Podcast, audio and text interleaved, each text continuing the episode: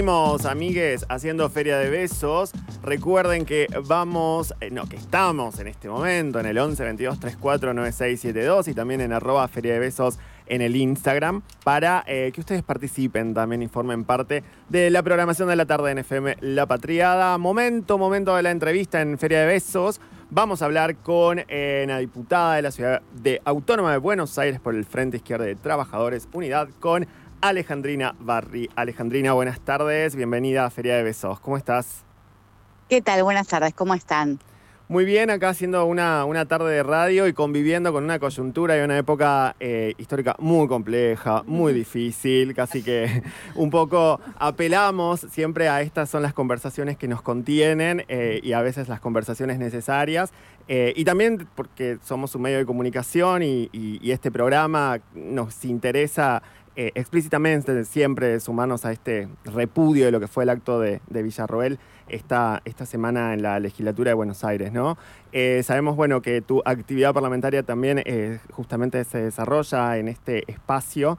una de las primeras preguntas y como disparadoras que teníamos es, bueno, ¿qué pasó, no? ¿Qué tuvo que suceder para que este evento, para que este acto ocurriera en el ámbito de la, de la legislatura?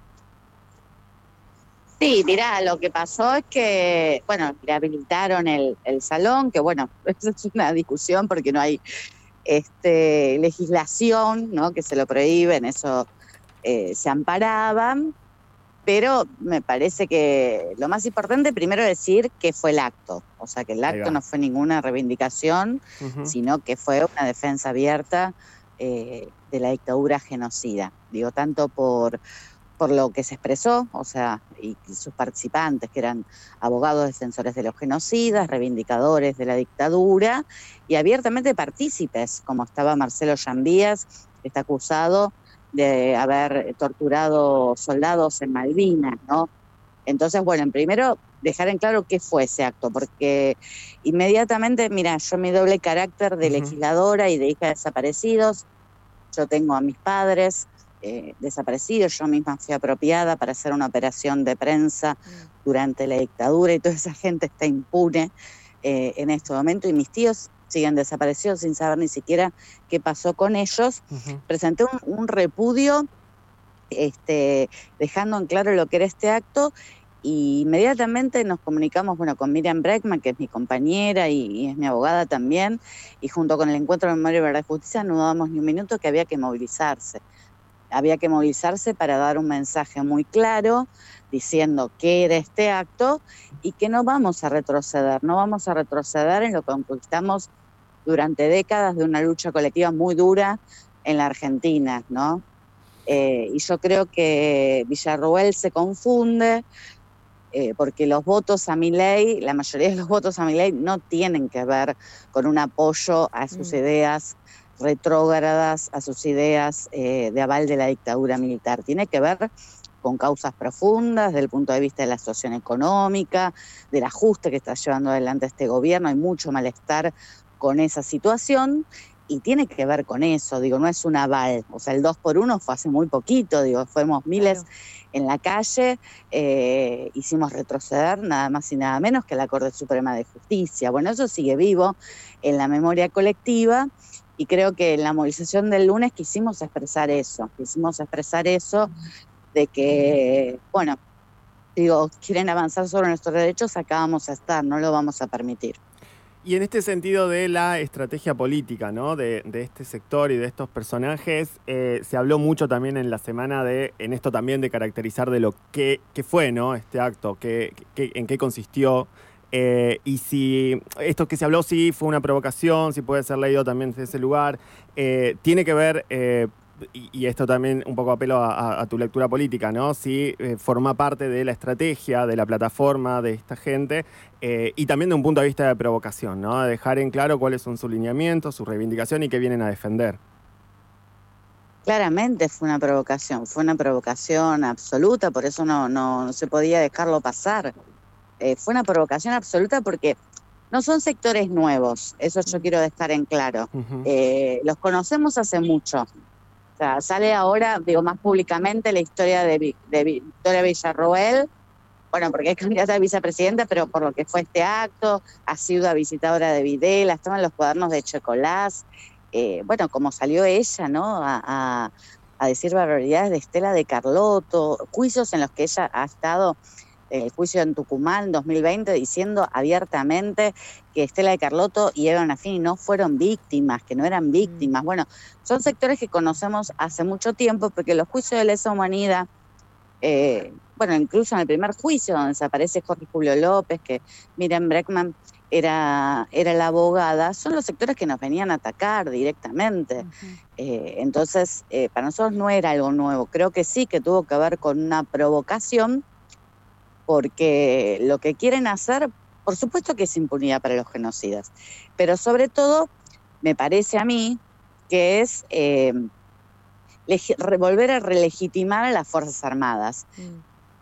Eh, para, porque los planes económicos que ellos defienden son planes económicos, digo, muy parecidos a los que lleva adelante la dictadura, y para eso necesitan aplicar una dura represión. Entonces, me parece que tiene un objetivo político en el presente y que sobre todo, digo, yo decía, bueno, si quiere la memoria completa, digo, si quiere la verdad, que es por lo que hemos peleado los familiares durante décadas, porque no sabemos todavía la verdad, no sabemos dónde están los cuerpos de nuestros familiares, no sabemos eh, dónde están muchísimos de nuestros hermanos que siguen apropiados, pero sobre todo la complicidad empresarial, porque son los intocables, son los intocables, son los que se mantuvieron impunes a pesar de haber tenido centros clandestinos de detención en sus fábricas, pero son los mismos que hoy, como diría Rodolfo Walsh, son los dueños de todas las cosas. Lo que están imponiendo hoy también un, presente de miseria planificada. Entonces, Villarruel es la expresión, digo, máxima, digo, de esos sectores, al igual que mi ley. Eh, pero bueno, por eso, digo, me parece muy importante, digo, dejarlo en claro, porque ellos hablan contra la casta, pero mirá que nunca hablan contra el poder económico, ¿no? Que fue capaz de llevar adelante un genocidio en la Argentina para enriquecerse, para imponer su plan económico. Eh, bueno, no sé si contesté tu, pregunta. Sí. ¿Qué tal, eh, Alejandrina? ¿Cómo estás? Te habla Paula. Y también un poco lo, lo estabas diciendo, ¿no? O sea, como esta, no sé si es si es así o qué, ¿no? Eh, entendemos y también comparto un poco la lectura que no están así como creen, quizás que ese 30% de, de votantes ya legitima eh, el regreso a esos, a esos discursos, ¿no? que por lo menos es el que tiene Villarruel por su lado. Y, e inmediatamente un poco lo que, lo que se me viene a la cabeza, que ya con un piso de 30, de 30 puntos eh, se sienten habilitados ¿no? A, a, realizar, habilitadas también, a realizar ese tipo de actos, ¿no? que trae discursos em, que, que, que, que también como país le hemos dado, le hemos dado batalla. ¿Cuáles crees, no? Que son esas, esas estrategias, ellos, y ellas tienen los suyos, ¿no? ¿Cuáles son las estrategias que de este lado, ¿no? Nos podemos dar para, para combatir con esos discursos que da una cierta sensación que no son masivos, pero se instalan o se vuelven a instalar. Sí, yo creo que la movilización, como hicimos el día lunes, fue un hecho muy importante. Eh, el jueves hubo sesión y yo hice un debate realmente muy duro con Unión por la Patria, con sus legisladores, digo, con el jefe de gobierno porteño, Leandro Santoro, que ni siquiera se dignó a decir una sola palabra sobre un hecho tan grave. Eh, y los legisladores, con el conjunto, dijeron que no había que movilizar para no darle entidad. Bueno, eso me parece que es el primer error en el presente, ¿no? Digo, porque eh, ya tienen entidad, entonces vos lo que no podés hacer eh, es no decir que cómo vas a enfrentar esas políticas que ya sabés que son políticas de impunidad.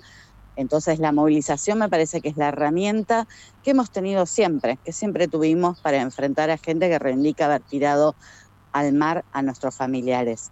Y por otro lado, creo yo, por lo que charlábamos de que el, conjunto de los votos no significan un aval a esta política prodictadura, que muchos de los votos tienen que ver con, como decía antes, con la situación económica, social. Entonces, eh, enfrentar el ajuste que se está llevando adelante actualmente, digo, también es una forma de enfrentar a la derecha.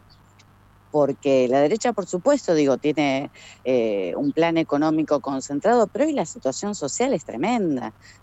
Eh, y después del domingo, del día de las PASO, digo, la respuesta de Sergio Massa fue aplicar una devaluación del 20%, un empobrecimiento general de, la población. Mira, yo aparte de, ser legisladora, antes de asumir, trabajé 20 años en Villa 21-24 con niños, niñas y adolescentes como operadora social. Bueno, la situación es tremenda. O sea, eh, los pibes, digo, cada vez están sufriendo más hambre en un país, digo, que previamente a esa devaluación, 6 de cada 10 son pobres, hay un presente ya que es de miseria planificada. Por eso digo, lo que no se puede hacer, me parece hoy, que para enfrentar a la derecha tenés que tolerar entonces los planes de ajuste que están llevando adelante en este momento. Hay una, una pelea muy importante que es ahora, que es ahora por enfrentar todo esto. Claro. Sí, clarísimo, clarísimo. Algo que también, eh, y justo lo, para nosotros es casi ya una muletilla en este programa, que es un programa hecho por eh, gente inquilina, eh, es, una, es uno de esos aspectos y una de esas capas de la realidad que también nos está golpeando y nos está haciendo mierda. Leíamos y veíamos también parte de lo que había sido también tu intervención respecto a, este tema y, consultarte cómo, cómo viene y cómo se está dando esta discusión eh, desde el ámbito ¿no? de la eh, legislatura con respecto a eh, esta ley de alquileres. Mirá, lo, de, lo que pasó en el Congreso fue, bueno, fue una cosa nefasta, digo, es el lobby inmobiliario directamente actuando bueno, y en la legislatura, digo, el, problema que hay, digo, ya sabemos quiénes lo impulsaron, pero vuelvo sobre lo mismo, o sea, Leandro Santoro cuando abre la boca es para decir que hay que bajar los alquileres a dos años, igual que piden las cámaras empresariales eh, inmobiliarias, o sea, hay un problema. Hay un problema, digo, porque toda la agenda política de la superestructura se ha corrido a la derecha. Entonces, eh, para decir, bueno, quiero sacarle votos de cálculo electoral, digo, cosas cada vez más a la derecha que perjudican brutalmente a la población. Digo, en, la ciudad de Buenos Aires, digo, alquilar ya eh, es una cosa, no les voy a decir una cosa que ustedes ya saben, pero que es eh, prácticamente eh, imposible. Una ciudad se ha convertido cada vez más expulsiva de quienes trabajan en esta ciudad. Entonces, eh, hacerle el juego a la derecha también tiene que ver con eso, tiene que ver con que empieces a tomar sus discursos y defender esos mismos intereses y borrarte de la lucha eh, contra la derogación de la idea de alquiler, el retroceso de lo que se votó en la Cámara de Diputados, ¿no? Porque hoy lo que está planteado es todo lo contrario. Nosotros con, con Miriam Breckman, mi compañero Patricio del Corro, planteamos claramente, hoy está planteado implementar ya el impuesto a la vivienda ociosa en la Ciudad de Buenos Aires. Hay más de 200.000 viviendas que están ociosas solo para la especulación inmobiliaria. Ni que hablar de la regulación de Airbnb y de todas las plataformas que hace que esté hecha una ciudad para el turismo y no para quienes trabajan eh, aquí, ¿no? Entonces, eh, un incremento, digo, de de los barrios populares, digo, ya alquilar en las mismas villas se hace una cosa imposible, si ya era difícil, cada vez es una cosa eh, más imposible. Entonces, bueno, me parece eso, digo, que eh, borrarse de la lucha por la ley de alquileres y eh, empezar a plantear lo que plantean las cámaras empresarias no es una buena forma de enfrentar a la derecha. Tal cual. Sí, sí, sí, estamos, estamos de acuerdo. Eh, Alejandrina, bueno, se viene en esto este mes y, parte de lo que va a hacer en octubre, en toda esta campaña, en esta coyuntura bastante, bastante terrorífica.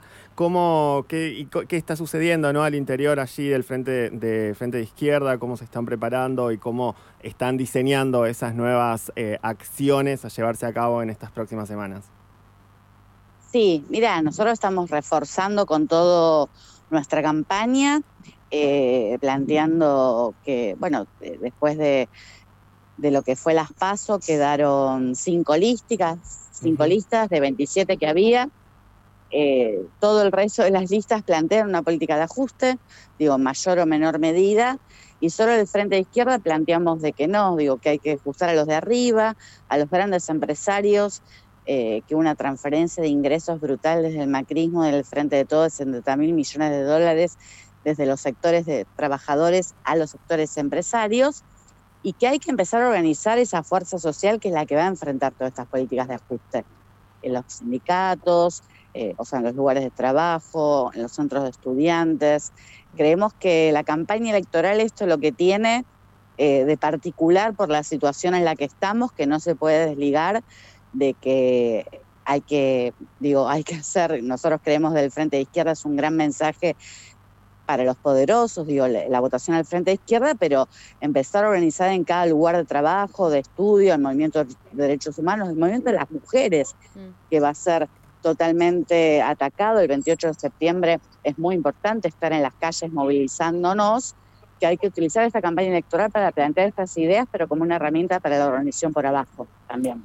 La movilización, muy importante. Alejandrina Barri, diputada de la Ciudad de Buenos Aires por el Frente de Izquierda y de Trabajadores, muchísimas gracias por este tiempo, por esta conversación. No, por favor, muchísimas gracias a ustedes. Que tengas un hermoso sábado, Alejandrina, y nosotros, ustedes también. Seguimos haciendo Feria de Besos, les vamos a hacer escuchando música en este momento, recordando que ustedes participan también en el Instagram, en arroba Feria de Besos y en el 11 22 34 96